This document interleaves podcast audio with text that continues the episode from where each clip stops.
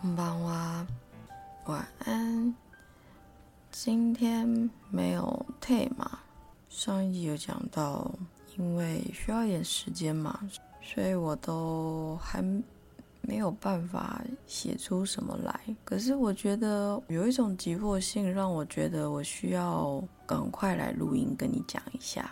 这件事情是关于在沙漠里面遇到了骗子，骗没多少钱，其实 你换算成台币也大概两千多块而已。但是呢，我相信有被骗过人都懂，就是那种感觉真的不是很好。就是因为当你当你相信一个人说的话的时候，那你没想到他竟然是一个骗子，或者你竟然被骗了，对。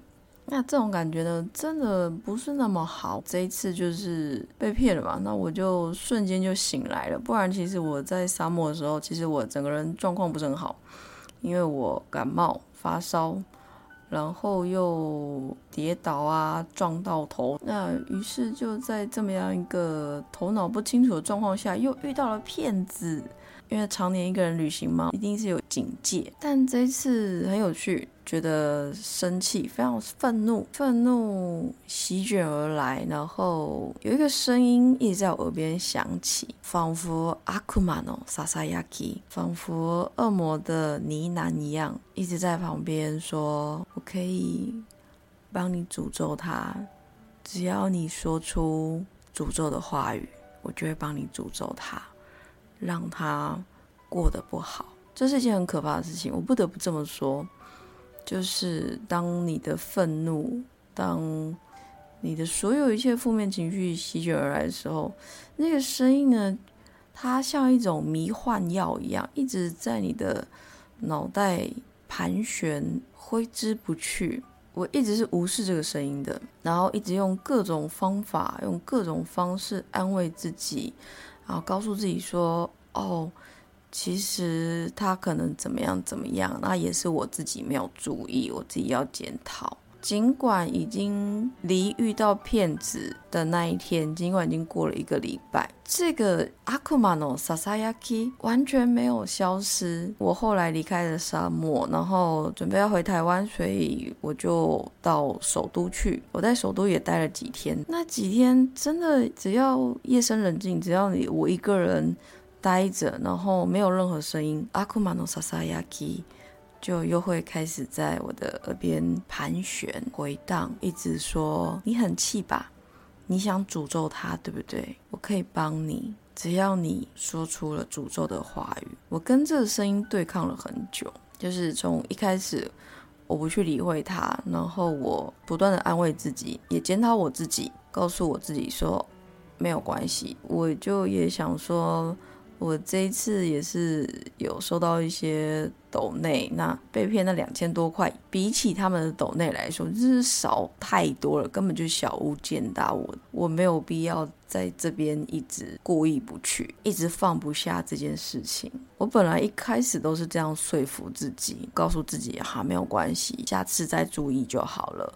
之后就自己要小心谨慎，直到我发现。哎，我都已经离开沙漠了，这个恶魔的呢喃仍然持续在我耳边的时候，我就知道我并不是真的放下这件事情，我还是很在意，我还是很讨厌，我还是觉得很不舒服、很愤怒，所以他才会在我耳边一直试图的想要说服我去诅咒那个骗子。当然，我虽然这边讲是阿库玛诺萨萨亚基，但是。那其实也就是我，都是我。我知道，不管是好的声音还是不好的声音，都是我。当他最后一次在跟我说诅咒他呀，去诅咒他呀的时候，我几乎是带着无奈跟快哭的情绪吼他说：“他就是我，那个骗子就是我。我为什么要诅咒他？我为什么要诅咒我自己？”我诅咒他，等于我诅咒了我自己。我如果想要自己好好的活着，好好的照顾自己，我同时也会希望他也好好的照顾自己。当我在虚空中低吼完这些话以后，那个声音就突然消失了，一切都变得很安静，一切好像什么事都没了。那时候我才知道，原来这是上天的考验。我能不能？我知不知道？我会不会看到自己的愤怒？我会不会知道每一个人都跟我没有任何分别，没有任何不同？不管是怎么样的一个肉体，不管在这个三 D 世界里是如何的不同，我们最后都是一个一呀。我们最后其实都是一样的。生命，我们都来自同一个地方，最后也要回到同一个地方去。像是英文那一句 “We are the one”，我们是一样的。我我们从一开始就没有不同，不管是谁。所以也在那个瞬间，我了解到宇宙真的会一次又一次的逼你要认识你自己，逼你去看清你自己最不想看清的那一个部分。透过这一次呢，有一种当头棒喝的感觉啊！我过去一直不想面对的，我一直以为自己可以接受的，我一直以为自己是一个多么不在乎的人，但是结果宇宙在这次旅途中让我知道了，不，不是的，你太自以为了。对我太自以为了，所以他在这次的旅途中，用一种我最不喜欢的方式，很深刻的让我又回到我自己，谦卑的、谦虚的，向这个世界道谢，也道歉，也知道我可以一次又一次的把专注力放回自己的身上。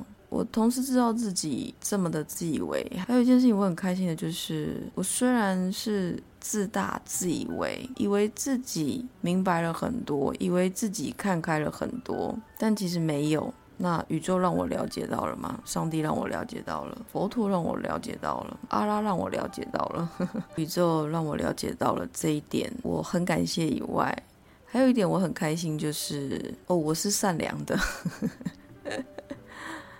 尽管我被骗了，尽管我受了伤害，我很愤怒，但我仍然不会想要伤害一个人。我仍然知道我们没有不同。讲一讲，我自己就想流眼泪，因为我们可以用很多言语去包装自己，然后去欺骗别人，甚至也把自己一起骗走了，还不自知，当头棒喝，逼着我要醒来，逼着我要面对自己的丑陋。这种事情发生的时候，我同样也看见了自己善良的一面。那我这一年讲那些话，我是真心诚意的这么觉得，我也是真心诚意的，一直用这样的方式活在这个世界上。从好几个月前我就有跟你讲，我说我想要赶在某一些大事件之前，赶快来提醒你，或者是赶快来跟你说一些事情，是因为我知道。我们每一个人都会面对同样的状况，不是只有我，每一个人都会，因为有了肉体，在这个又混沌又这么样动荡的一个时代里面，我们转身过来了。我们有多少事情要去了解，要去醒来吗？我们每一个人都要醒来，去真正的体悟到生命要我们体悟的事情，因为一切都是那么的不容易。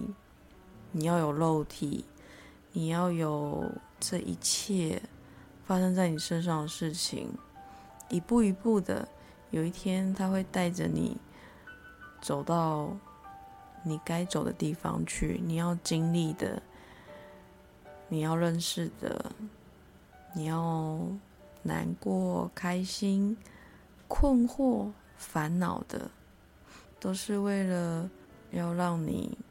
转回到你自己的生命里，要让你专注在你自己身上，而不是一直去看别人，一直去不管是赞美还是咒骂，只专注在别人身上。